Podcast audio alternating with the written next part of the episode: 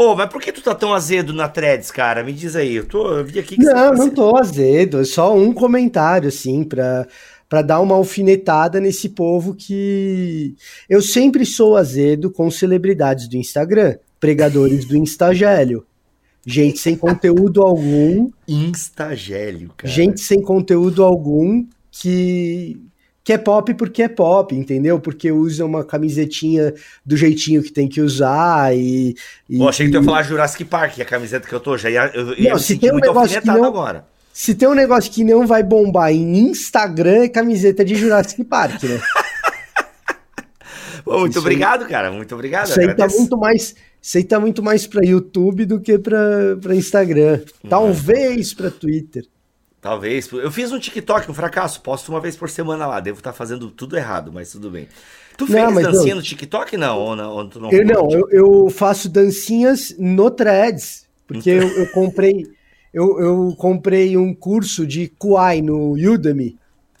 Aí eles falaram que toda rede social nova você tem que fazer uma dancinha. Caraca, o patrono da dancinha do Threads é o Vitor. Mas, cara, que eu fiquei preocupado com isso aqui, ó. Tem um negócio maravilhoso do Threads. Tá muito mais fácil demonstrar que celebridades de Instagram, em geral, não tem absolutamente nada a dizer. Caraca, mano. Quem falou isso? Foi só tá azeda? Vou, vou até curtir aqui, vou até dar um. Como é que funciona aqui o retweetar? Ah, tem o citar e tem o republicar. Qual é a diferença? Isso. Quando você republica é a retweetada normal. Quando você cita é aquela é aquela que você usa para discordar um maldosamente. Eita, vou botar um eita, porque quando a gente não tem nada para dizer a gente fala eita. Isso, boa, boa. Eita. Não é, na real é que assim, né? Não, falando sério agora, como o Threads ele tá recomendando conteúdo de muito perfil verificado, tem uma galera que tá meio irritada porque tá recebendo conteúdo de quem não segue, né?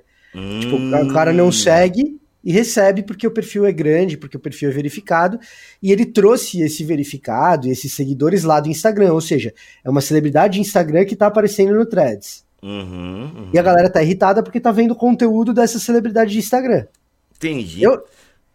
E aí, qual que, qual que é a conclusão? Você dá uma pageadinha assim no, no, no na home do, do seu Threads, uhum. você vê um monte de verificadinho lá, e tudo falando nada e dizendo porcaria nenhuma.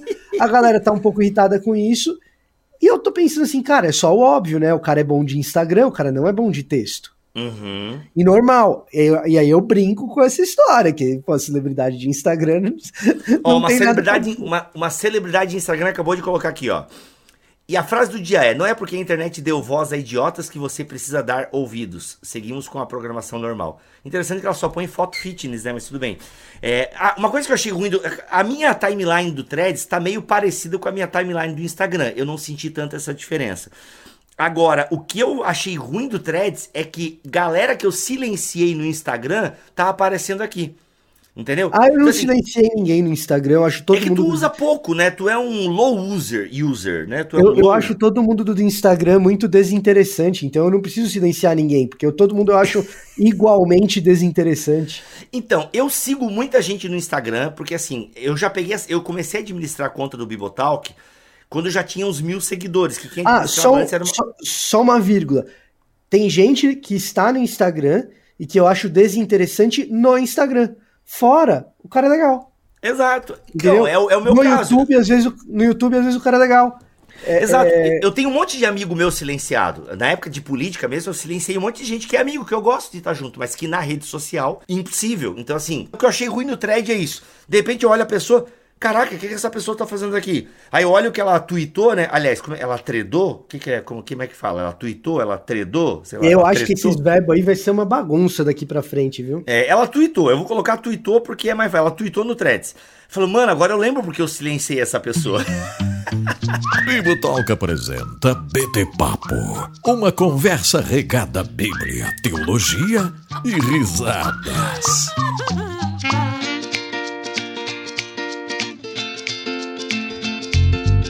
Mas, Vitor Fontana, estamos aqui neste BT Papo, e o pessoal já percebeu que você não é o Cacau, apesar de ser tão legal quanto. Não, não, o Cacau um pouco mais, porque aí não dá, né? Cacau, Cacau é fofo, eu não sou, né, é, cara? É, Cacau, é Cacau é fofo, demais, não, não tem como. Enfim, Cacau é, Cacau é Cacau, né, gente? Vamos lá. Vitor, a pergunta que vamos responder, Rafa põe na tela é: Como entender Isaías 53? Em que tá. sentido ele levou nossas enfermidades? Olha aí a pergunta do nosso ouvinte que quer entender esse lance de, cara, como entender Isaías 53? Para quem não sabe, Isaías 53, texto clássico do servo sofredor e que fala que ele levou, né, entre outras coisas, as nossas enfermidades. Vamos pegar o texto bíblico, Victor, porque a gente é bíblico. Eu, vou, eu deveria ter aberto o texto bíblico antes, mas geralmente esse texto, Victor, é utilizado uh, na ideia de que, não, olha, a nossa enfermidade Jesus Cristo levou. Então, automaticamente, a maior parte do povo cristão já faz uma leitura é, cristológica, e aqui a gente não está entrando no mérito se é certo ou errado, tá? A gente vai discutir isso agora aqui neste BT Papo, mas já faz essa leitura cristológica, né, de Isaías 53. Né, uma das músicas que eu mais gosto do projeto Sola, Isaías 53, entendeu? Então tem essa tem uma cristologia ali, eu acho que é Isaías 53, se não me falha a memória. E aí uhum. o que acontece? Nós temos esse texto, entendeu? Quem creu na nossa, na nossa mensagem, a quem o Senhor revelou seu braço forte, meu servo cresceu em sua presença, como tendo um broto verde. Aí ele vai desenvolvendo aqui algumas características do, a, do servo. Daí o 3, foi desprezado e rejeitado, homem de dores, que conhece o sofrimento mais profundo. Demos as costas para ele e desviamos o olhar. Ele foi desprezado e não nos importamos. Apesar disso, foram as nossas enfermidades que ele tomou sobre si, e foram as nossas doenças que pesaram sobre ele. Pensamos que seu sofrimento era castigo de Deus, castigo por sua culpa, mas ele foi ferido por causa da nossa rebeldia e esmagado por causa de nossos pecados. Sofreu castigo para que fôssemos restaurados e recebeu o açoites para que fôssemos curados. Todos nós nos desviamos como ovelhas, deixamos os caminhos de Deus para seguir os nossos caminhos. E no entanto, o Senhor fez cair sobre ele os pecados de todos nós. Essa ideia, né, vicária, né? É a palavra que encaixa aqui é vicária, essa ideia de tomar, né, sobre, tal, enfim. Ele foi oprimido e humilhado, mas não, não, mas não disse uma só palavra. Foi levado como cordeiro para o matadouro, como ovelha muda diante dos tosquiadores. Não abriu a boca. Condenado injustamente, foi levado embora. Ninguém se importou de ele morrer sem deixar descendentes de sua vida ser cortada no meio do caminho. Mas ele foi ferido mortalmente por causa da rebeldia do meu povo. Não havia cometido nenhuma injustiça e jamais havia enganado alguém. Ainda assim foi sepultado como criminoso, colocado no túmulo de um homem rico. Caraca, mano! É bem Jesus aqui mesmo, né? Fazia parte do plano do Senhor de esmagá-lo e causar-lhe dor. Quando, porém, sua vida for entregue como oferta pelo pecado, ele terá muitos descendentes, terá vida longa, e o plano do Senhor prosperará em suas mãos. Aí aqui o texto continua falando de mais alguns pontos aí escatológicos e tal desse servo sofredor, ou melhor, desse servo, né? Sofredor como a gente entende. Isaías 53. Vitor, é... então a dúvida do nosso seguidor aqui eu acho é... que tem duas dúvidas aí embutidas, mas, tem... mas tudo bem. Hum, fala... Boa, boa. Como entender Isaías 53 é uma dúvida, obviamente. Sim. E em que sentido ele levou nossas enfermidades. Então ele já faz essa aplicação pro isso. tempo presente. Cara, ele levou nossas enfermidades. Como é, é que é eu isso acho... eu tô gripado, doente e fazendo um monte isso. e fazendo tratamento? Eu, eu acho que tem essas duas coisas aí. É, é, Legal. Que, e é engraçado, Bibo. Eu não sei qual foi a tua experiência como é, professor em igreja, de, de escola dominical ou coisa do gênero, mas na minha caminhada, essas duas perguntas apareceram em momentos distintos da, da minha jornada como professor, sabe? Então, na, vamos dizer assim, na primeira metade, eu não estou sendo preciso com metades e metades, mas assim, é, é, na primeira parte de, de, dessa caminhada, a dúvida era, ela era uma dúvida muito no que diz respeito a ministérios de cura, né? Manifestações Sim. sobrenaturais e coisas do gênero. Ou mesmo a ideia de que o crente não fica doente. Não sei se você teve essa, essa fase de lidar com pessoas que acreditavam dessa forma. Sim, sim, porque quando eu fui para o movimento pentecostal em 99, a teologia da prosperidade estava né, já no seu ápice, por assim dizer. Então eu peguei o ápice da teologia da prosperidade, dos movimentos de cura e libertação. E de fato, Isaías 53 era muito utilizado nesse contexto. Ó, se ele levou as enfermidades sobre ele, por que, que você está enfermo? Então agora creia que ele levou e assim, entendeu? Era muito utilizado esse texto dessa é. maneira, né? Em ambientes de cura e libertação. Então, e, e, assim, a impressão que eu tenho, e aí é uma leitura minha da realidade, assim, é uma leitura minha do ambiente evangélico, pode ser um recorte equivocado do que eu só estou enxergando. É que esse tipo de discurso, ele ainda existe nas igrejas, mas é muito menor do que foi 20 anos atrás, quando a gente estava começando a nossa jornada como professores, eu e você. Uhum, uhum. Não, não, sei se você tem essa mesma impressão, mas eu estava num ambiente presbiteriano, e mesmo num ambiente presbiteriano conservador, tinha muito desse tipo de conversa. Tá? É, cara, eu, eu, eu, sinceramente, eu, eu tava começando a minha jornada teológica, na verdade, né, em, em há 20 anos atrás. Uh, eu tô com 40, é exatamente 20 anos atrás. Então eu, eu não. Eu fui, é que eu fui mudando o ambiente também, né? Porque de fato, se tratando agora de um pentecostal, né? Na teologia pentecostal uh, mais acadêmica, por assim dizer, até mesmo produzida pela CPAD, você já não tinha tanto isso, esse triunfalismo, essa leitura, né? Geralmente já era ligado a Jesus Cristo, ao sacrifício de Cristo e tal. E já tinha esse tom mais escatológico do ele levou, né? Olha, Sim. gente, no céu, não, né, no caso, essa compreensão pré-milenista dispensacionalista, né? No céu, nós não teremos enfermidades e é nesse sentido. Então, eu muito cedo, por ter contato com uma. Eu vou colocar aqui como uma teologia boa pentecostal. É, concordo e com é você. Com ela, e é boa mesmo.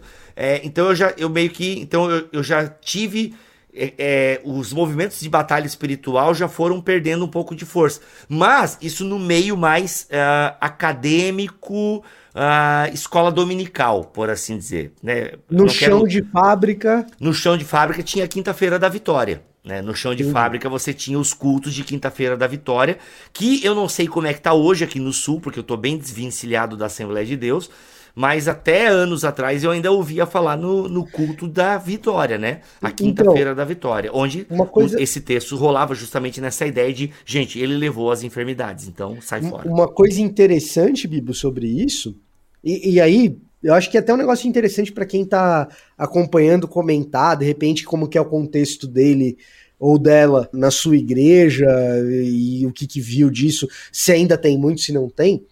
Quando eu estava nos Estados Unidos e a gente falava de teologia da prosperidade, ainda, uhum. ainda é muito forte lá. Em alguns contextos é, em alguns contextos é muito pesado lá, que mais do que aqui. E a teologia da prosperidade lá, muito comumente, não é prosperity gospel que eles falam, que, é, que seria o cognato direto. Eles conhecem essa terminologia, eles usam às vezes prosperity gospel, mas o mais comum é eles falarem health and wealth theology. Health and Wealth é saúde e riqueza. Caraca, qual é que é a segunda palavra? Que tu falou, eu já lembrei do Home Health. Health programa. É saúde, wealth, riqueza. Wealth. Health and Wealth Gospel. Health and Wealth Theology. Caraca, é, ainda bem né? que eu não sei nem falar isso aí, porque, mas olha só, cara, tu vê. Então, assim, é, era, era parada de que, tipo, e esse texto era central, tá? Se ele carregou as doenças, meu, você tem que determinar que aquela doença não tem poder sobre você. Uhum, uhum. Se essa doença não foi vencida, é falta de fé. É, total, total. Em geral, assim, eu tô fazendo um, um panorama. É claro que, dependendo do lugar que você vai, o discurso muda um pouco para um lado, um pouco para o outro. Uhum, mas, uhum. assim, eu tô falando uma coisa que eu enfrentei no ministério no começo da, da minha jornada lá em 2001, 2002, 2003 e algo que depois nos Estados Unidos eu vi acontecer de novo, mas em contextos mais circunscritos e tal. Mas que ainda é muito forte nos Estados Unidos, viu? Olha só. Aí o que acontece? Eu, eu acho que essa questão, que é da primeira metade, ela é um pouco mais fácil de ser resolvida, tá? Da enfermidade. Da enfermidade no, em ministérios de cura, de libertação. Eu acho que cabe uma palavra muito pastoral de dizer o seguinte: o Novo Testamento nos orienta a orar pelos enfermos. Tiago nos orienta uhum. a orar pelos enfermos. Uhum. E Paulo orienta Timóteo a cuidar da sua própria saúde. Então, o Novo Testamento é muito claro que nem todo mundo vai ser curado, que o cuidado com a saúde é importante, uhum. Certo? É, que a oração pelo enfermo é importante também, que milagres de cura acontecem. Exato, exato. Né? No ministério, é, é, no ministério pastoral, cara, a gente vê essas coisas acontecendo, inclusive. Então, assim, existem curas miraculosas. Deus vai curar todo mundo miraculosamente? Não. O Novo Testamento diz que existem curas miraculosas. E o Novo Testamento também diz que tem pessoas que vão lutar contra as doenças que têm, que possuem. Pro, o próprio Paulo, né? Devia ter um Exato. problema nos olhos. Uhum. Então, provavelmente, a gente está olhando para esse texto de Isaías 53 e aplicando de uma maneira distante do que ele foi escrito para ser, para ser interpretado, se a gente está usando ele para falar sobre cura e libertação no contexto da nova aliança. Tem alguma outra coisa acontecendo aí. Legal, Vitor, eu acho que para quem não entendeu, né, ficou muito claro, mas eu gosto de repetir a informação que realmente não tenha dúvida. Você não vê, então, no contexto do Novo Testamento, esse uso triunfalista de Isaías 53. Você não vê. Eu... Não vê, não vê. Não vê. Então, assim, isso, e eles tinham já esse texto, certo? Isaías estava lá. Jesus lia Isaías. Os discípulos tinham acesso a Isaías. Paulo conhecia Isaías 53. Né? Então, assim, eu não sei se era Isaías 53, a, se era, será que era Isaías 53 também lá naquela época, na Septuaginta? Será que era essa, nome, era essa numeração? Não, não, não, né? não, não. era, porque é a numeração é século 13, né? 13 a numeração e, é posterior. É, século 13 é e, e 14, então. Então, enfim, então eles, esse texto bíblico estava lá, e você não vê eles fazendo esse tipo de exigência triunfalista. Olha, ele carregou as enfermidades. Não. O que você vê na Bíblia Sagrada é eles oram por pessoas enfermas e elas são curadas, entende? Mas ao mesmo tempo você vê no Novo Testamento pessoas que têm enfermidades e não são curadas. E ah, como você bem citou, Paulo, cara, cuida da saúde aí, entendeu? Cuida da tua saúde. Então, então você assim... tem as duas coisas e a gente tem que aprender a lidar com isso. Que milagres acontecem, ou seja, curas físicas acontecem. E sim, eu penso que isso é um incentivo para que a gente ore, entende? Para que a gente ore sobre isso, mas ao mesmo tempo a gente entender que não é uma palavra, uma declaração e citar o texto com fé que a coisa vai acontecer. Não, tem gente com muita fé que morreu doente no leito do hospital e morreu do câncer.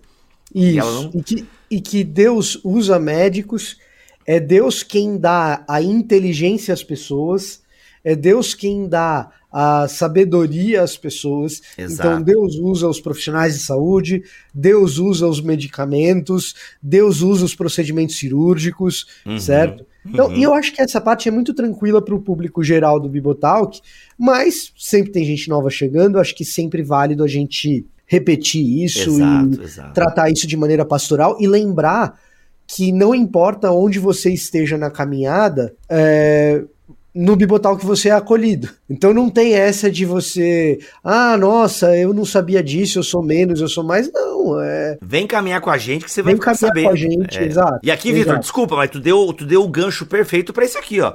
Aí você vem estudar na EBT, na Escola Bibotalk de Teologia. E ela foi pensada justamente para quem tá iniciando, para quem quer começar nesse universo teológico. É bem beabá mesmo, entendeu? E aí, se você fizer o primeiro módulo, teologia simples, você vai, caramba, olha que legal, bacana e tal. E aí você vai evoluindo para os outros módulos.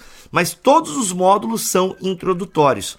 Tá? Todos os módulos têm uma pegada bem simples, uma linguagem acessível. Então, se você quiser vir estudar com a gente, está convidado. Mas vamos lá, Vitor. Deixamos claro então já essa segunda parte da pergunta, que sim, uh, ele levou sobre si as nossas enfermidades, mas não quer dizer que nós seremos curados agora, nesse momento da vida, né? Mas há uma garantia. Isso, é, e aí isso acaba gerando uh, a ansiedade pela resposta da primeira pergunta, porque se não é essa aplicação, então qual é, né?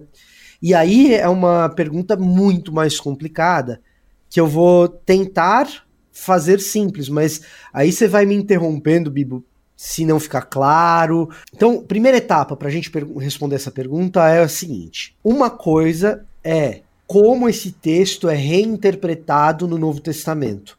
Outra coisa é como ele era interpretado na época que ele foi redigido. Ou seja, são dois esse, movimentos hermenêuticos aí, só para então para ficar claro. E esse a gente texto... tem que fazer os a gente tem que fazer os dois. Boa, porque então... esse texto foi escrito para Israel. Isaías é um profeta para o povo de Israel.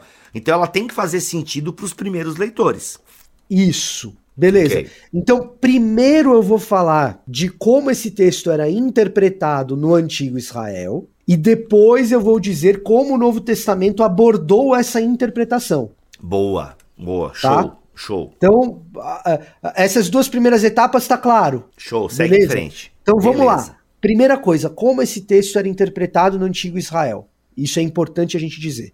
Quando a gente olha para esse trecho de Isaías, o capítulo 53 não é o único que apresenta um servo sofredor. Eita! Você tem, é, você tem vários capítulos falando de um determinado servo. E todos eles identificam esse servo com o próprio povo de Israel. E aí você vai ver muita gente produzindo conteúdo aqui na internet, muita gente, por exemplo, que faz apologética judaica, dizendo: uhum. os cristãos interpretam Isaías 53 como se fosse sobre Jesus, e não é, é sobre Israel. E eles vão Isso. mostrar argumentos bons nesse sentido, porque existem outros textos nessa, nesse contexto literário aí, em que o servo é identificado com Israel, sim. Uhum, tá? Uhum. Então, você vai, vai pegar, vai aparecer lá no seu TikTok, no seu Instagram, um rabino falando isso, e às vezes de modo bem convincente, tá? E às vezes de modo bem convincente. E é, esse argumento, ele tem base. Quando você chega no capítulo 53, talvez ele fique um pouquinho estranho. Por quê? Porque se eu trato o servo sofredor como Israel, fica parecendo que o povo de Israel pecou para o povo de Israel ser o servo sofredor. Pois é, fica. Fica, é... Um negócio, fica um negócio literariamente um pouco esquisito, um pouco estranho. Como que a literatura intertestamentária, ou os próprios judeus, logo após Isaías, lidavam com esse texto? Lidavam uhum. da seguinte maneira: existe algo que é o povo Israel, o povo de Israel, como povo eleito, projetado para ser a glória de Deus na terra, idealizado dentro do plano da promessa, e existe o povo de fato. E esse uhum. esse povo de fato é pecador, é idólatra, fez o que não devia, uhum. infringe, infringe não, infringidor, tá? Uhum. É, e, e, imputa dor, sofrimento, que é me, tudo metáfora para o exílio, tá? Que é tudo metáfora para o exílio, ou seja, imputa o exílio a esse povo original que foi eleito, que deveria ser a glória de Deus na terra. Tá, deixa eu ver se eu entendi. Então tá dizendo que o povo que sofreu o exílio foi esse servo sofredor que pagou pelo pecado da galera passada, é isso? Não, tô viajando. Não, porque você tá pensando cronologicamente. Tira a cronologia e coloca uma tipologia. Sai daqui, Trito Isaías. Sai daqui, Trito Isaías. Tá, vai. Tira a cronologia e coloca uma tipologia aí. Então, uhum. o que, que uhum. acontece? É, não é o Israel histórico que está no exílio, uhum. que está sofrendo pelos pecados do Israel histórico passado. Isso, eu tava com é essa o... ideia na cabeça, não é isso. Uhum. Não é isso é o Israel, povo eleito, chamado, que deveria ser aquele povo extraordinário. Ou seja, o povo ideal, platônico, o povo que não ideal, existe. O povo, a, a semente de Abraão, que está ali em algum lugar. Aquela semente de Abraão que abençoaria todas as famílias da terra, está ali em algum lugar. Os eu posso não ser capaz de, eu posso não ser capaz de enxergar. Uhum. Mas ela está ali em algum lugar e que está sofrendo porque o povo real do chão da fábrica foi idólatra, adorou Baal e Azerá, incorporou os cultos do Reino do Norte, que por sua vez incorporou os cultos é, de, da Síria, os cultos ugaríticos, e, e, e, desembocou no exílio. O que, que é então levar as dores? É o seguinte: aquele plano da promessa tá pagando o pato, certo? Uhum. Aquele plano da promessa está pagando o pato pelos nossos erros, nós Israel. Uhum, uhum. Tá? Sabe Bem por que virtual que não tá isso, né? Basicamente o que o, o, o, que o intérprete judaico do Antigo Testamento tá olhando para esse texto e está dizendo, o que ele basicamente está dizendo é o seguinte: sabe por que que nós estamos nessa situação apesar das promessas que recebemos? É porque a própria promessa está sendo atacada pelos pecados que cometemos. Uhum, Ela está carregando essas dores. A promessa. Hum. Esse Israel idealizado. Uhum, uhum. Tá? Essa semente de Abraão que em algum lugar ainda existe. Esse herdeiro de Davi que reinaria para sempre, que está em algum lugar, que talvez até faça parte do povo aqui, mas a gente não está conseguindo ver, não está conseguindo enxergar. Boa. Uhum. Então, o intérprete do Antigo Testamento cronologicamente falando, ele está lendo esse texto e ele está falando: existe uma relação de tensão, porque eu fui chamado para ser um povo que é luz sobre as nações, mas o que eu vejo não é isso. O que eu vejo é idolatria, o que eu vejo é dor, o que eu vejo é sangue, o que eu vejo é escravidão, o que eu vejo é o exílio. Uhum, uhum. E esse texto está lidando de alguma forma com essa tensão. É um drama do povo de Israel, que está ali em Isaías 53. Boa, boa. Beleza. Uhum. Isso é o que o intérprete do Antigo Testamento, cronologicamente, vai olhar para esse texto e enxergar. De maneira geral, e a literatura intertestamentária, inclusive, nos dá testemunho disso. Uhum, tá? Uhum, uhum. Outra coisa, o que o Novo Testamento interpreta Victor, dessa passagem? Antes de tu voltar para o Novo Testamento, quer dizer então que na mentalidade dos primeiros leitores de Isaías, não se tinha então a ideia de uma pessoa, de alguém, ou não? Já era, provavelmente, era sempre essa, essa compreensão do povo idealizado. Isso é um, isso é um debate acadêmico Sim. Se existia essa ideia é, de um ele fala alguém... muito no singular ali, né? O servo, né? Alguém que é escolhido por Deus, que é um servo de Deus e que vai, é, vai, vai assumir o lugar desse povo pecador, entendeu? Sim. Então, assim, é, é um servo, é... né? E aí, o, tipo... O debate... O, eles não esperavam... Ah, Não, é essa ideia assim, eles não, não, isso não era o Messias, esse servo não é o Messias, ou são figuras distintas também, sabe? O debate acadêmico é se coladinho em Isaías, nos primeiros intérpretes, essa expectativa messiânica de uma pessoa singular, ela já está desenvolvida ou não. Tem hum. gente que vai tem, tem gente que vai dizer que sim. Entendi. E hoje quem diz que sim é minoria na academia, mas tem. Entendi. A maioria dos acadêmicos do Antigo Testamento vai dizer que ah, ali da época da redação de Isaías ainda não. A maioria vai dizer, é, é, é, ainda não é essa expectativa messiânica tão bem desenvolvida. Isso vai uhum. se desenvolver mais tarde, uhum. né? Uhum. Mas é um debate, é um debate acadêmico é, que vale a nota, tá? Para quem é evangélico, confessional, eu admito que é mais fácil posicionar-se com a minoria, tá? Uhum, é, uhum. É, é, é, mais fácil de encaixar as peças. Mas não é impossível você manter uma confissão tradicional evangélica e perceber que essa percepção de um Messias individualizado é mais tardia. Uhum, tá? Uhum. Não é, é um impeditivo.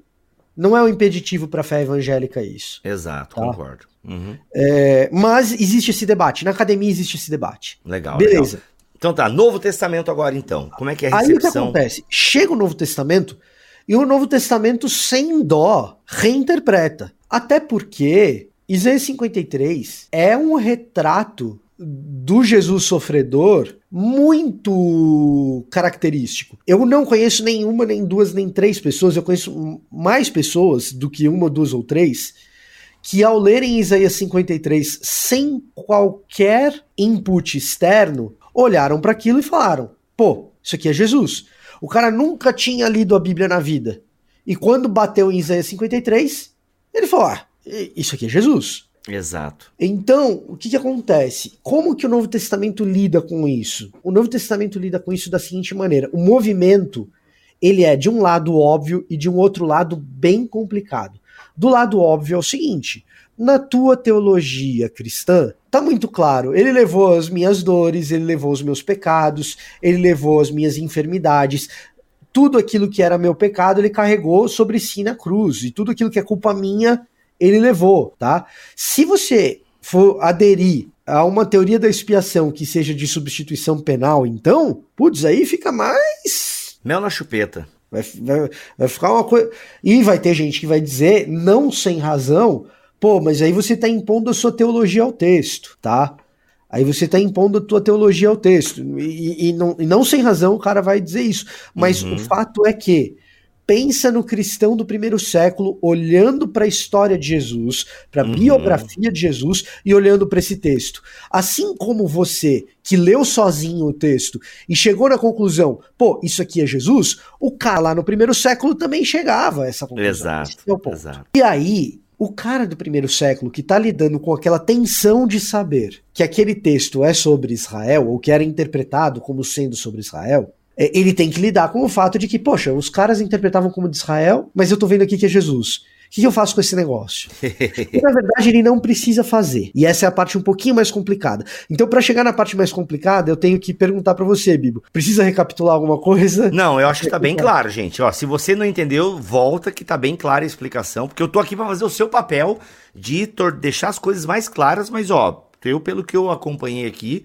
tá? Dá para seguir bem a linha de raciocínio. Então vamos, pode seguir, professor Vitor, então, por gentileza. O que, que uh, no Novo Testamento a gente vai ter? E na verdade, na nova aliança a gente vai ver isso em outras passagens, com outros contextos também. Então é uma ideia que, se você pegar agora, vai te ser muito útil para a leitura do Novo Testamento como um todo. Então presta atenção aqui no que eu vou falar agora. Agora. Exato. Os reis do Antigo Testamento, eles funcionam como representantes do povo. Uhum. Eles substituem o povo. Se você lê a narrativa de 1 e 2 Reis, você vai ver que o rei fez o que era bom perante os olhos do Senhor. Quem tem as consequências disso? O povo. Quem obtém as consequências disso? O povo. O rei fez o que era mal aos olhos do Senhor. Quem sofre com isso? O uhum, povo. Porque uhum. o rei ele representa, ele é o rei representativo do povo. Boa. Uhum, tá? Uhum. Aqui em Isaías 53, quando a gente chega no Novo Testamento, o que está acontecendo? Uma profecia que era para Israel é cumprida pelo rei representativo de Israel. Jesus representa Israel como servo sofredor. O rei dos judeus. Então, quando você vê o rabino dizendo essa profecia é para Israel e não é para Jesus, num certo sentido ele tem razão. Você não precisa brigar com ele. O que você precisa é mostrar para ele que você não tá tirando o texto dele de contexto, nem sendo um sacrílego. Você tá dizendo, eu estou reinterpretando o teu texto, porque para mim Jesus é o verdadeiro rei de Israel que, como representante de Israel, leva a cabo esse sofrimento. Boa. Boa, tá? Boa. É isso que a gente está enxergando ali no texto. É, tem que mostrar para ele que Jesus é judeu, né? Então, tá, é, é Israel faz... ainda. Exato. Jesus é judeu, Jesus é o rei de Israel, ele é o rei dos judeus, ele é esse rei representativo, que é a semente de Abraão, que da casa de Davi a raiz de Davi, exatamente. Uhum. É, é, o início do Evangelho de Mateus, né? Da genealogia de Mateus. Livro da genealogia de Cristo Jesus, filho de Davi e filho de Abraão. O, o que, que Jesus é? É essa raiz de Davi, é esse rei representativo que reinaria por todo sempre, segundo de Samuel capítulo 7, que vai abençoar todas as famílias da terra. Gênesis 12, de 1 a 3. Essa semente de Abraão que estava perdida, que a gente não estava enxergando, que a gente estava em tensão e tal, enxergamos, é esse cara. Boa tá? Então, você não precisa abrir mão da interpretação original do primeiro leitor. Pelo contrário, é a interpretação original do primeiro leitor à luz de Jesus, uhum, uhum. que é a nossa chave hermenêutica, uhum. não para jogar fora o Antigo Testamento, mas para enxergá-lo nas escrituras do Antigo Testamento, como ele fez no caminho de Emaús com aqueles dois discípulos Porventura não nos ardia o coração quando ele nos expunha as escrituras, quando ele mostrava que Jesus estava ali o tempo todo? Então, ao contrário do que alguns querem fazer, ah, Jesus é a chave hermenêutica, então eu jogo fora Paulo, então eu jogo fora o Antigo Testamento. Não, não, não, não. Jesus é a chave hermenêutica. A partir dele eu interpreto Paulo. A partir uhum. dele eu interpreto o, Novo o Antigo Testamento. Boa, tá? boa. Não joga fora nada. não caducou. Não caducou, não caducou. Boa, boa. Tá. Quem pegou, pegou. É, é, então, assim, o que, que a gente vai enxergar? A gente vai enxergar Jesus como esse cumprimento. Uhum. Finalmente, luz de Deus para todos os povos.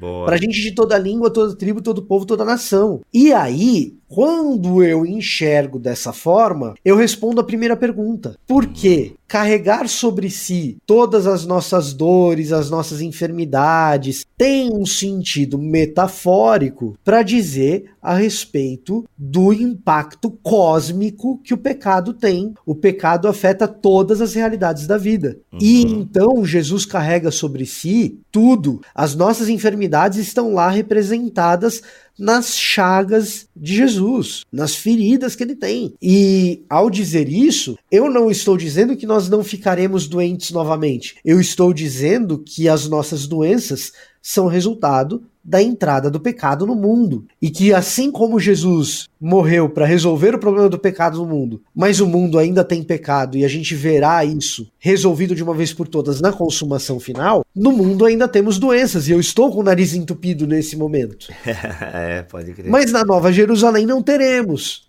É, eu lembrei do Wright agora. A gente fez recentemente uma live, né, dialogando N.T. Wright com pentecostais e foi muito legal. E aí lá de novo veio à tona esse conceito do Wright, né, que Jesus Cristo é, ele é o céu que vem até nós, então, consequentemente, o céu está entre nós por meio de Jesus Cristo. E o fato dele ressuscitar, e ele ressuscita continua, ele continua sendo humano depois da ressurreição, mas o corpo glorificado. Então ele leva, né? Ele leva tudo, ele leva o ser humano para o céu, né? Ou seja, em Jesus Cristo Deus desce, em Jesus Cristo o ser humano sobe. Né? Eu acho bem bacana essa ideia. E, e, faz muito sentido. E de fato, no corpo glorificado não vai ter rinite. No corpo glorificado, é, né, nesse novo céus e nova terra, onde tudo vai ser transformado, né? E de fato, e ele levou. Então, por quê? Que com o, o a cruz, né, consumada, a gente já pode dizer que isso ele levou sobre si, ainda Exato. que não esteja concretizada da forma que a gente quer agora. Mas a esperança cristã e essa esperança na ressurreição, ela, a ressurreição me garante isso. Olha, ele levou sobre si as nossas enfermidades. Isso quer dizer o quê? Que a enfermidade, a morte, ela não é a palavra final na sua vida. Perfeito. Porque ele então venceu então, a morte. E as portas exatamente. do inferno não vão prevalecer contra a igreja. Ou seja, ele venceu a morte, ele venceu, ele venceu a dor, ele venceu tudo. Sofrendo, carregando. Mas a gente ainda trilha o caminho com ele, a gente ainda está no caminho até o Calvário. Né? A gente ainda está caminhando em direção à cruz e por isso que temos as enfermidades, as dores e tal. Mas ele já garantiu a nossa entrada, ou melhor, ele já garantiu novos céus e nova terra.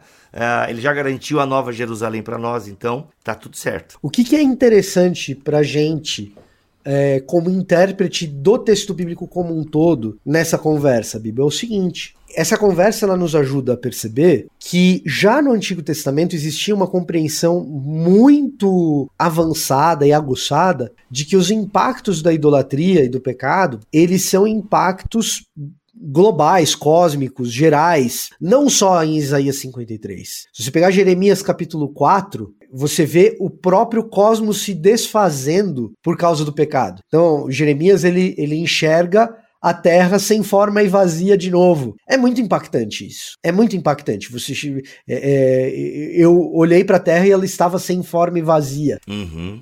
Cara, o, o, pecado desfez a criação. Por quê? O que, que ele está querendo dizer ali? É, é, literal isso? Não, não é literal. É, é, é óbvio que ele que é óbvio que o mundo não se desfez e se fez de novo entre Jeremias e a gente, não é isso.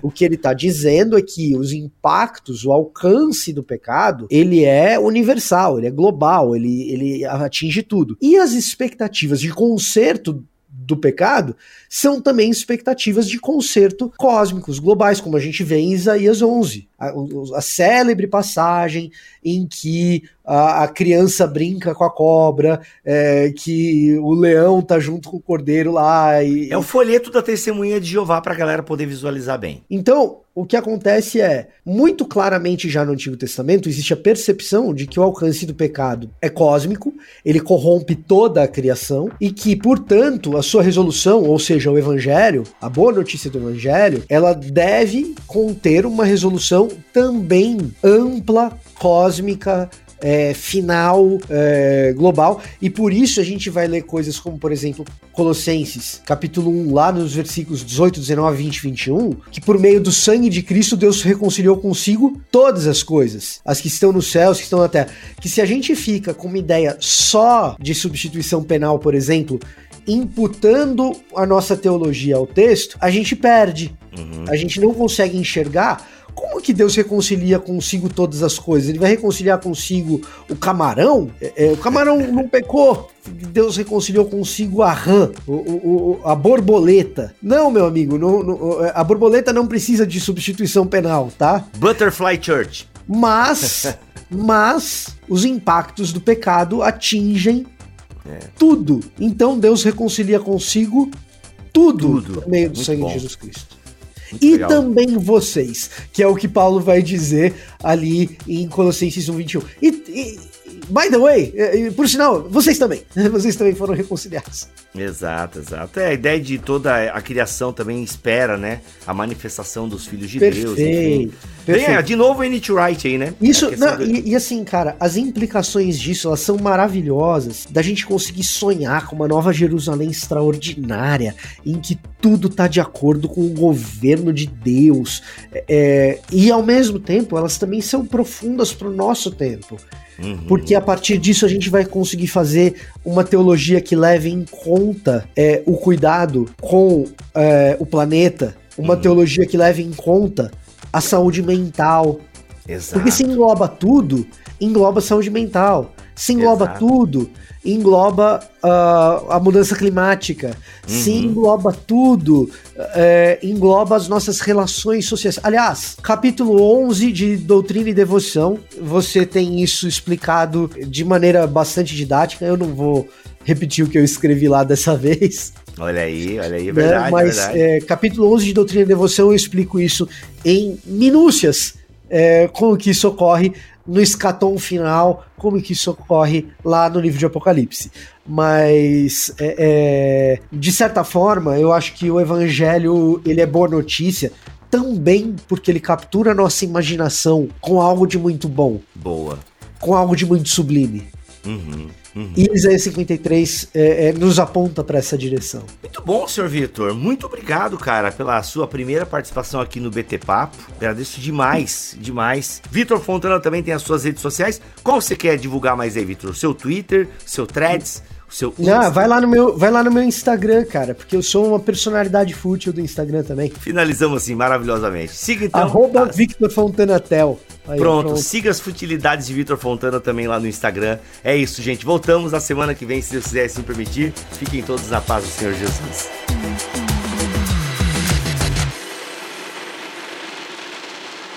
Este podcast foi editado por Bibotalk Produções.